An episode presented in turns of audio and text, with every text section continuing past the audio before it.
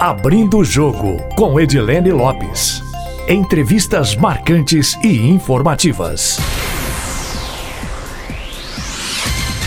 O Abrindo o Jogo de hoje é com André Reis, que é o secretário de Planejamento, Orçamento e Gestão da Prefeitura de Belo Horizonte. André, muito obrigada por aceitar nosso convite para participar do Abrindo o Jogo. Eu que agradeço a oportunidade de poder falar na rádio. André, nós temos uma tradição no Abrindo o Jogo do entrevistado começar contando a trajetória dele. Eu já te conheço, te acompanho há muitos anos, quando você ainda fazia parte da estrutura do governo do Estado. Conta pra gente como é que você entrou na carreira do serviço público e como é que você veio parar na Prefeitura de Belo Horizonte. Já, já tem um tempo, né? Na verdade, eu entrei por, por meio da Escola de Governo, da Fundação João Pinheiro, né? Eu fiz administração pública, me formei em 2001. Então, em 2002, eu entrei para o governo do Estado. Né? Ano que vem faz 20 anos de administração pública que eu estou na administração pública. Estive no governo do estado até 2016, quando eu recebi o convite do prefeito para integrar a equipe de transição à época, né? Então eu vim por um convite direto, por uma, é, é, enfim, ele sondou algumas pessoas a respeito de quem poderia tratar da questão de planejamento e orçamento. Eu fui indicado para ele é, pelo ex-ministro Paulo Paiva, e que eu acho que passou o nome para ele, enfim, e estou fazendo parte da equipe até hoje aqui. Como é que tem sido ser o secretário de Planejamento e Gestão da Prefeitura de Belo Horizonte, considerando que os últimos anos, em especial o último, não têm sido fáceis? Nossa. Não do ponto de vista de orçamento, que o orçamento da Prefeitura de Belo Horizonte, as finanças da Prefeitura de Belo Horizonte são saudáveis, mas tem a pandemia e uma série de outras questões. Como é que tem sido? Bom, manter saudável já é um desafio em si, né? Porque a gente tem pressão para desequilíbrios orçamentários diários, né? E tem necessidade na cidade mesmo, né? Para que é, de demanda por recursos, né? Mas sem dúvida, os últimos 12 meses foram os mais desafiadores da minha vida, acho da vida profissional de muita gente no mundo todo, né? Isso não é uma questão da administração pública, não é uma questão minha, né? Acho que todo mundo está passando desafios tremendos esses últimos 12 meses. Agora, para a gente da prefeitura foi é, especialmente difícil porque é, o prefeito, a prefeitura, a, a, gente teve que tomar muitas medidas é, é muito drásticas, é, impensar, impensáveis em outro momento histórico, é, que trouxe vários impactos em virtude das escolhas que a gente fez de manutenção e preservação da vida. Então, é uma calibragem difícil das medidas que a gente tem que tomar é, de acompanhar os dados, fazer nossas previsões para saber como e quando tomar as decisões. Então, é, porque é um fato novo para todo mundo, então a gente vem estudando e fazendo, né, estudando, vendo o que está acontecendo no restante do mundo e vendo o que, que a gente pode fazer do lado de cá, adaptado ao contexto de, de Belo Horizonte. E a gente vem tendo grande sucesso nisso, dentro da medida possível. Né? Da cidade com mais de um milhão de habitantes, Belo Horizonte é que tem menor mortalidade no Brasil, portanto, todas as cidades, inclusive o interior de São Paulo, que tem mais de um milhão de habitantes. Se eu considerar as capitais, a gente fica apenas de duas capitais que são bem menores e, e, e com problemas. É, não tem os problemas de conurbação, de, de, zona metropolitana que a gente tem.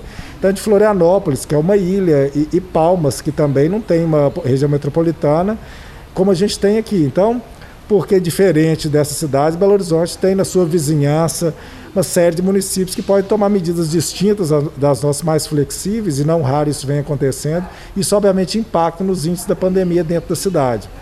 Então, dentro da medida possível, a gente vem alcançando um, um, um sucesso é, com as nossas medidas é, bem expressivos. Então, a gente, dentro das capitais, a gente está com a terceira maior mortalidade no país, atrás apenas dessas duas capitais e nas grandes cidades brasileiras é com menor mortalidade. Então é disso que a gente vem atrás, assim, as medidas duras vêm em função disso, preservar a vida do cidadão belo-horizontino, e eu acho que a gente vem alcançando esse objetivo. Então, a despeito dos nossos desafios, é, a gente vem é, é, conseguindo alcançar algum, é, é, algum resultado satisfatório, a nosso ver, dentro do contexto geral dessa pandemia. Como é que o senhor, que é o secretário de Planejamento, se tornou uma figura central na adoção de medidas estratégicas no combate à pandemia da Covid-19? E olhando para os meses passados, vocês acreditam que a Prefeitura cometeu algum erro ou não? Vocês fariam tudo de novo? Olha, eu, eu acho que sim. O meu papel na história é muito mais de articulação. Né? Assim, o grupo é um grupo multissetorial é, que vem trabalhando com isso, porque a pandemia é multissetorial. Né? A pandemia tem um, um, impacto no final da linha, que é na saúde, mas é, ela tem a operação de, do, do, nos cuidados torno, tem tanta regulação urbana, tem o olhar do desenvolvimento econômico, tem o olhar da saúde, enfim, são diversos olhares e eu acho que o meu papel é, nesse processo foi um papel de mais articulação e de concertação para que a gente tivesse essas áreas distintas, a gente poder trabalhar junto. Mas é um grupo grande, eu, assim, eu sou um personagem no meio de várias pessoas desse grupo, sou só mais um dentro desse grupo que vem trabalhando com, com diversas questões nesse entorno. Né? E você já falou dos resultados alcançados pela Prefeitura de Belo Horizonte em relação a outras capitais. Vocês acreditam que fizeram tudo da maneira como deveriam fazer? Olha, pelos resultados que a gente tem hoje, eu acho que a gente é, é, fez o melhor que a gente pôde fazer. É difícil a gente fazer uma análise contrafactual, né? Se eu, sei, se eu tivesse feito de outra forma, que resultados eu teria? É, isso vai ao infinito, as possibilidades, você ficar comparando o que, que poderia ter sido feito. Mas quando eu olho para trás, a gente vê, vamos pegar a última medida que a gente tomou, né, na verdade, do fechamento na primeira semana do Réveillon. Se olhar o calendário do fechamento e da abertura, ela casa direitinho com, com, o aumento significativo de casos que a gente teve a partir do Réveillon e depois, três semanas depois, na hora que vem a queda desses casos, a gente faz abertura. Então, a gente começou também a acertar no timing de abertura e fechamento a partir das experiências anteriores. Mas é um aprendizado constante, é natural que eventuais erros possam acontecer, porque o mundo inteiro está aprendendo fazendo. Então, mas na hora que eu olho o cenário nacional, a gente observa que Belo Horizonte vem tendo um papel de destaque frente a todas as demais capitais do país. Então isso faz, é, é, para mim, a comprovação de que a gente acertou muito mais do que errou dentro desse período. Os números da contaminação assustaram a Prefeitura de Belo Horizonte depois do Ano Novo e do Natal, e agora vocês têm um temor em relação aos próximos dias depois do Carnaval, por mais que o feriado tenha sido cancelado na maior parte das localidades? É, esse já é, desde dezembro, né, na, nas, nas próprios coletivos que a gente vinha fazendo, o prefeito veio alertando sobre a questão de, de aglomeração no Natal e no Réveillon, e de fato confirmou verdadeiro esse temor, né, porque isso se realizou, né, o nosso maior temor ele se realizou. A gente teve, a partir da segunda semana de janeiro, o dobro de casos do pico que a gente teve em julho, e isso colocou a cidade numa situação bastante alarmante. É, sobre a questão de ocupação de leite e, e, de, e de expansão da doença. Mas durante três semanas a gente veio acompanhando que, na verdade, foi é, com o próprio fechamento que a gente fez, foi o tempo do ciclo rodar da contaminação, por exemplo, dentro da casa das pessoas. Né? Se alguém pegou, trouxe para dentro de casa, deu tempo de passar para aquelas pessoas, as pessoas ficaram em casa nesse período. E a gente teve a queda da doença logo depois. Atravessamos um pico relativamente curto nesse período. Mas o carnaval nos coloca essa preocupação novamente, então, até para medidas de outras medidas de flexibilização, vai ser importante a gente observar os impactos, não do que ocorreu no carnaval, que a cidade compreendeu bem sob perspectiva de, de aglomeração. A gente não teve é, é, graves ocorrências, eu acho que ninguém percebeu isso na cidade, com uma cidade vazia, como eram os carnavais de 15 anos atrás, talvez, aqui em Belo Horizonte, mas houve muita gente viajando, né? Então a gente tem que é, é, perceber e observar os impactos dessas viagens que as pessoas fizeram para a gente ver se vai ter impacto nos nossos números. Pelo menos no final da semana que vem a gente começa a enxergar esses números. Então até a próxima sexta-feira é de observação e alerta para ver se os números de Covid vão aumentar na capital em função das pessoas que viajaram. Exatamente. Isso não impede que a gente faça estudos e continue os debates com alguns setores que ainda continuem fechados, mas é, a gente vai ter que observar o, o resultado desses, é, é, dessas viagens de carnaval até o final da próxima semana, para a gente ver se tem condições de a gente seguir no mesmo fluxo que a gente vem construindo. Já é possível saber se o carnaval desse ano foi adiado ou se de fato ele foi cancelado, só vai ter carnaval em 2022? Como é que está a conversa da prefeitura com os organizadores do carnaval? Muita gente vive em função do setor de eventos, não só para o carnaval, mas eventos de forma geral, e esse pessoal está parado, né?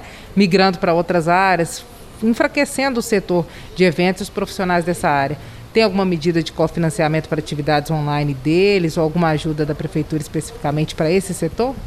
Olha, esse setor, junto com o setor das escolas, na verdade, agora é a nossa grande preocupação. Né? Eu acho que a escola, em primeiro lugar, que é a nossa preocupação maior em conseguir construir alternativas para essa abertura e conseguir é, que a gente alcance indicadores um pouco mais seguros para a gente poder fazer essa flexibilização, fazer essa construção. E dentro dos setores econômicos, provavelmente ditos, de, envolvidos na cidade, esse setor de eventos e, sobretudo, o carnaval, que é o, é o maior produto turístico de Minas Gerais. Então, é, uma, é, é um, um produto importante para a prefeitura, ele é culturalmente importante para a cidade, ele é, é, é, é um elemento cultural é, é bastante significativo para várias pessoas e comunidades aqui em Belo Horizonte. Então, a gente vem conversando com os setores, tanto de eventos e quanto de carnaval, a gente vem é, fazendo uma construção no sentido de, de construir esse apoio agora no, no, nos, próximos, nos próximos meses. Como que isso poderia ser feito? A gente já tem via Belotur, que é o grande interlocutor desses dois, desses dois segmentos, né?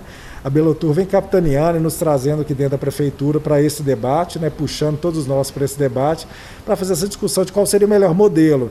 O modelo dos editais que a gente vem fazendo. A gente já tem alguns editais durante o ano, a gente teve no ano passado também.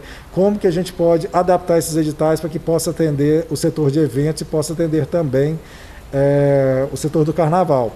A gente sabe da relevância dele, a gente quer construir uma saída e acho que é importante para Belo Horizonte manter fortalecido esse setor. Agora, quanto a datas, é, é muito difícil, né? vai depender da vacinação. Então, é um, é um elemento que a gente não tem. É, a gente não tem como dizer agora, a gente não sabe se a minha faixa etária vai se vacinar é, né, em, em, em, agosto, vai ser em dezembro, né? Então isso muda tudo quanto à possibilidade de falar em datas, né? Então, é pro, pelo ritmo que a gente está indo, talvez seja muito pouco provável que a gente fale alguma data esse ano, porque a gente não, não vem recebendo vacinas é, num fluxo é, que a gente possa falar em vacinação da cidade inteira num período curto. Agora, também a gente precisa compreender a dinâmica da própria doença para saber o que, vai poder acontecer no final do ano, início do ano que vem, mesmo com a vacinação. Então, vai ser esse ano vai ser um ano ainda de aprendizado, a gente entender esse comportamento da doença. Esses editais para a área de eventos, de forma geral, é, são para realização de eventos virtuais, online? Aí são várias modalidades. Essa é uma delas, né? Que eu, é, aí tem, tem vários segmentos, assim, teve editais que saíram, inclusive, é, não, é, não só da prefeitura, mas teve editais publicados para fazer momentos, de, inclusive, de seminários para discutir o que, que vai ser do, do setor, do próprio setor. Então, mas majoritariamente são operações online, né? Mas como alguns setores já vem fazendo, promovendo, a, a, gente já vem promovendo a abertura da economia agora, não necessariamente serão online, porque pode ser que daqui dois meses eu vou ter um outro cenário da cidade, o funcionamento da cidade, isso possa ser operado sob um outro formato. Agora, quando você diz que tem que ter uma atenção especial até o final da semana, até a sexta-feira da semana que vem, para flexibilizar mais, significa que qualquer anúncio que a prefeitura vá fazer em relação à flexibilização é depois de sexta-feira que vem? É bem provável. A não ser que passe a semana inteira, a gente chega da quinta-feira, né, quarta-feira, quinta-feira, e, e, e, os dados continuem progressivamente caindo, né? Mas o mais seguro seria a gente observar até quinta, sexta-feira da semana que vem. Mas pode ser que na sexta isso aconteça, mas é, é, bem provável a gente espere mais um tempo, a gente vê esse impacto todo, a gente poder fazer algum anúncio nesse sentido com maior segurança. Como é que está a ocupação de leitos, considerando a dinâmica e a existência de leitos não Covid e leitos Covid? Mudou alguma coisa em relação ao que era nos últimos meses, além da queda de ocupação de leitos Covid nas últimas semanas? Bom, é, é por enquanto não, mas deve mudar muito em breve. É bom que a cidade compreenda como é que funciona essa dinâmica, né? A gente tem um quantitativo de leitos na cidade, é, o, o, estoque de leitos ele acaba que é determinado muito pela, pela quantidade de equipes que a gente tem para tomar conta desses leitos. Né? Recursos humanos é o fator mais fundamental na condução dos leitos. É, o prefeito já falou disso várias vezes, né? na verdade a questão não, é, não, não, são respiradores, mas são médicos, né? são intensivistas, é, é, a gente está falando da equipe toda que está no entorno do leito, não é só médico. Então a gente tem um estoque limitado de recursos humanos na cidade também. Ao longo do ano, o fluxo dessa doença fez com que a gente migrasse de leitos de um lado para o outro. Que lado? Tanto de Covid para não Covid, quando a doença, é, a incidência dela, que é o número de casos, reduz ao longo do tempo, e depois o contrário, né? Quando os leitos de Covid aumentam, eh, eh, a demanda por leite de Covid aumenta muito, a gente tem que lançar a mão de algumas estratégias para que possam sobrar leitos, entre elas suspensão de cirurgias eletivas. Isso aconteceu na rede privada e na rede pública. Bom, nesse momento agora, é, com a Covid reduzindo esses índices, a, a gente pode ser, é, será necessário, provavelmente, o atendimento de leitos não Covid. Por quê? Essas cirurgias eletivas que são adiadas acabam virando urgência em algum momento e aumenta a pressão por leitos não Covid.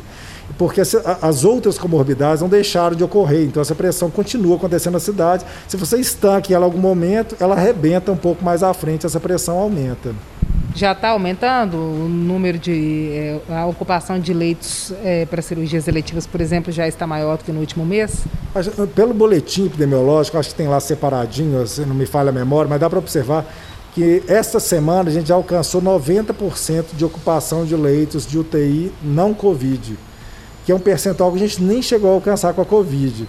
Então a gente chegou a alcançar 90% não Covid porque essa é, a demanda aumentou muito e pode ser por vários motivos. A cidade volta a funcionar ao normal e também as pessoas que adiaram procedimentos cirúrgicos passam a procurar hospitais e tem complicações ou não, né, ou vai para a enfermaria mesmo não tendo complicação, mas tem complicação, vai, acaba ocupando leite UTI, então essa pressão aumenta muito. Em relação às medidas que foram adotadas durante a pandemia aqui na administração pública, alguma delas pode ficar, como por exemplo a adoção do teletrabalho, isso pode implicar em economia para a Prefeitura de Belo Horizonte? Pode, a gente já vem estudando isso profundamente, pesquisando junto às equipes, né, como que a gente pode montar esse trabalho. Eu acho que a administração pública não é diferente de nenhuma outra organização privada nesse sentido, de a gente poder construir nos serviços que fazem sentido, ou seja, um, prédio é, como esse, a Secretaria de Planejamento, é majoritariamente de escritórios, né? a gente não tem atendimento ao público direto a gente tem condições de deixar as pessoas trabalhando em casa se para aqueles setores aquilo fizer sentido, pelo tipo de trabalho, pelo tipo de sistema que opera. Então a gente vem estudando isso com profundidade, a gente imagina que em breve a gente consiga construir uma nova forma de trabalhar, onde essa forma de trabalhar também vai trazer impacto para a prefeitura em redução do custo dos aluguéis para a cidade. Outro ponto são os serviços eletrônicos. Né? O BH Resolve, é, a gente pensando numa visão de futuro ideal, é que o BH Resolve nem existisse, né? Que o BH Resolve, na verdade, ele fosse todo online, a gente pudesse ter um serviço online que é muito mais rápido para as pessoas, muito mais, é, é, muito mais ágil e muito mais barato. Então, é, a gente já conseguiu passar muitos serviços esse ano, a gente está com uns 200 serviços online adicionais do, do ano passado para cá. Ele, é, a, a pandemia acelerou um processo que já vinha acontecendo, que é de transformar serviços presenciais em serviços online. Então, esse é um caminho sem volta também, que a gente imagina que a gente vai conseguir botar é, serviços funcionando 24 por 7, né? 24 horas por dia, 7 dias por semana, para as pessoas poderem utilizar via online, sem a necessidade dos horários comerciais dessas, dessas lojas de atendimento, né? Que eu, como é, o BH Resolve é uma, né? O BH Resolve pode ser extinto algum dia ou isso por enquanto não está nos planos? Não, a gente ainda não tem visão disso no, no, no, no, próximo período, né?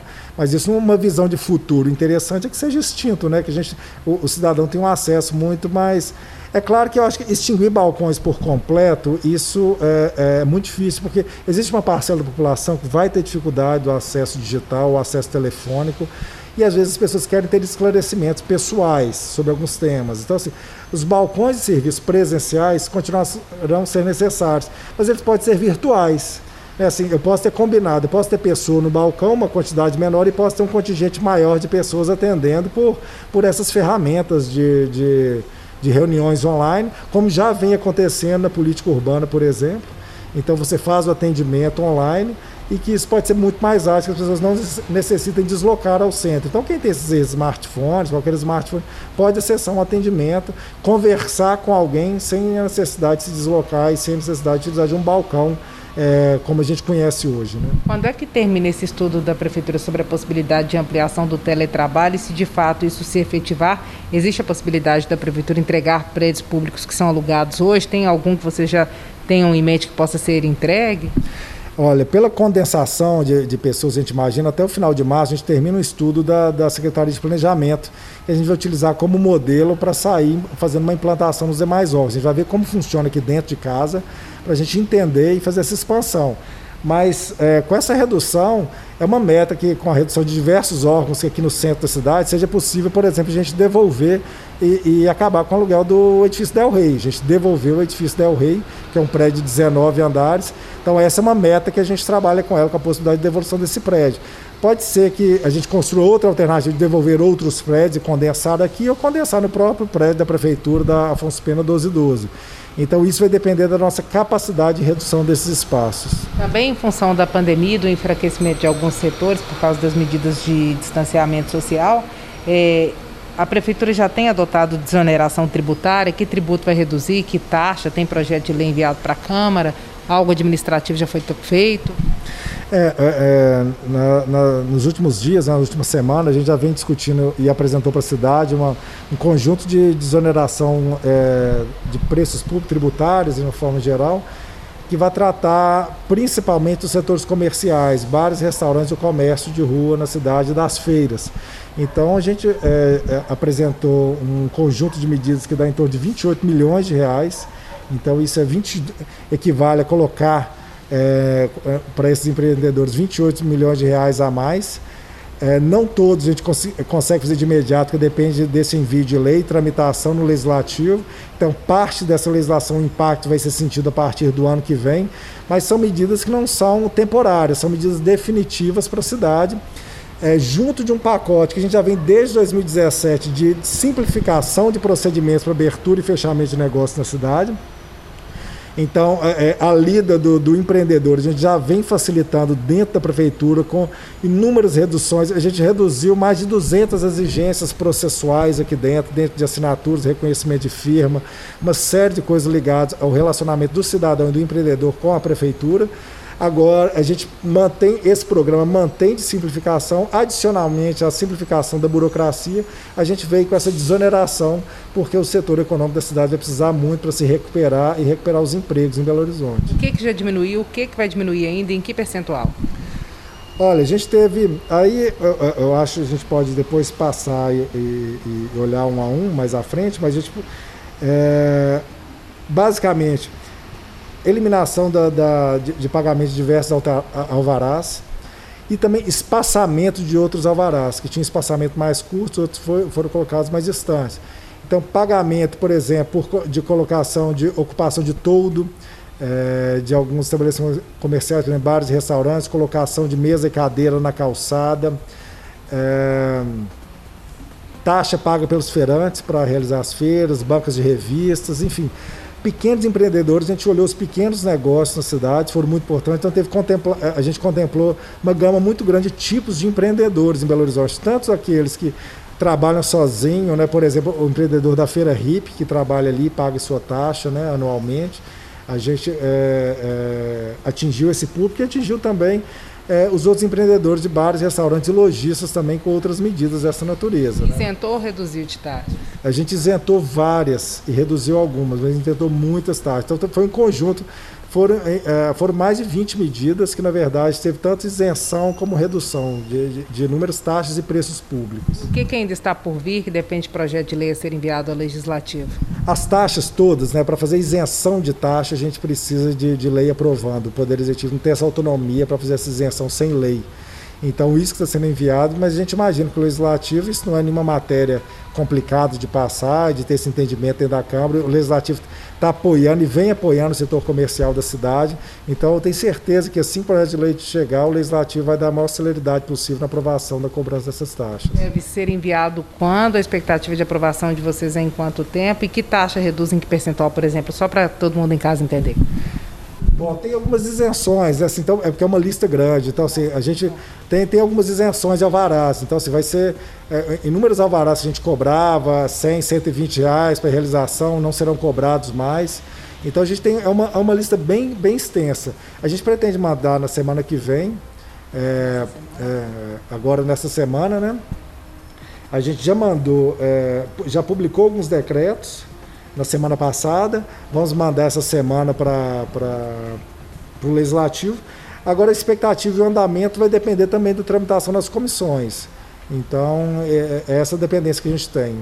Mesmo estando com os índices de contaminação muito longe dos que seriam os ideais para o retorno das aulas presenciais, está mantida a possibilidade de retornar em março? Qual que é a próxima reunião que vocês têm com o setor? Vai depender do que agora? Não, vai depender da, da queda contínua dos índices, né? Essa é uma expectativa, todo mundo torcendo para que seja possível. Essa é a nossa torcida, né? Assim, a, mas ainda assim é uma torcida. Não tem como a gente definir agora, principalmente por, de, por causa desse elemento do carnaval que a gente colocou, a gente quer ver os impactos nos índices. É importante dizer que é, tem, tem especialista para todo lado, falando que não tem risco nenhum, que tem pouco risco, tem médio risco, tem gente falando que tem muito risco, enfim. Tem opiniões de toda sorte, mas tem uma opinião é, é, que prevalece, que é que quando a é, baixa circulação comunitária na comunidade do vírus, ele vai ser baixíssimo na escola, vai ser mais baixo. Mas se há alta circulação na comunidade, ele vai ser alta também dentro das escolas. Então, é, a escola não está isolada do planeta, né? Todo mundo que está lá dentro trabalhando, estudando, circula pelo restante da cidade. Então, é, se a cidade continuar com um índice de contaminação ainda muito alto, esse índice continuar de risco vai ser muito alto dentro das escolas também. Então é isso que a gente está olhando. Ele vem caindo diariamente, já tem uns, uns 15 dias cai todos os dias a taxa de incidência e é ela que a gente vem observando para ver se ela possibilita fazer essa flexibilização. Tem chance de chegar no ideal ou perto dele no mês que vem ou está muito distante? Porque o que a gente vê aí do que foi colocado nos últimos dias, a gente ainda estaria muito distante mesmo com as quedas, né? Olha, é... tem chance sim, tem chance de a gente chegar num índice que seja seguro, é... mas vai depender desse ritmo. Porque mesmo qual que, é, qual que é o índice seguro, esse debate muda muito. Então, porque o índice que foi seguro, talvez a gente observar o semestre passado e as experiências que tiveram todos os países europeus com, a, com, essa, com essa abertura, vai ser bem diferente do que vai ser observado agora. Então, isso está sendo constantemente avaliado. O comitê tem se debruçado sobre esse assunto, o comitê de Covid, os três infectologistas, mas o secretário Jacques, a equipe de vigilância em saúde da Secretaria de Saúde tem se debruçado sobre esse tema. E esse está sendo o tema fundamental e primordial para a gente poder, é, é, poder fazer essa flexibilização mais à frente. Mas a gente só vai fazer quando a gente sentir que há segurança para a cidade. O que, que tem de reunião importante relacionada ou não à pandemia durante essa semana? Bom, marcado por enquanto, eu acho que não tem nenhuma, assim, com, com nenhum setor da sociedade civil. A gente recebe demandas diariamente, a gente marca, inclusive bem em cima da hora, quando há necessidade. A gente tem essa conversa para fazer com o setor agora, com, com, algumas representações do carnaval e com o setor das escolas também. Uma conversa que é, é, merece acontecer agora até março para ver se a gente desembola algumas questões nesse âmbito. Vamos fazer um bate-bola rapidinho? Vamos embora. Fim da pandemia. Não faço ideia. Principal desafio da gestão pública? Racionalização das medidas e do gasto. Futuro da gestão pública? Maior eficiência e rapidez para o cidadão. Muito obrigada, muito obrigada, André, pela entrevista. Eu que agradeço a oportunidade. Muito obrigado. Nosso agradecimento também aos nossos ouvintes que acompanham o podcast Abrindo o Jogo. Quem quiser enviar sugestões pode fazê-lo pelo e-mail edilenelopes.com.br ou também pelo meu Instagram, arroba repórter Edilene Lopes. Abrindo o Jogo com Edilene Lopes. Entrevistas marcantes e informativas.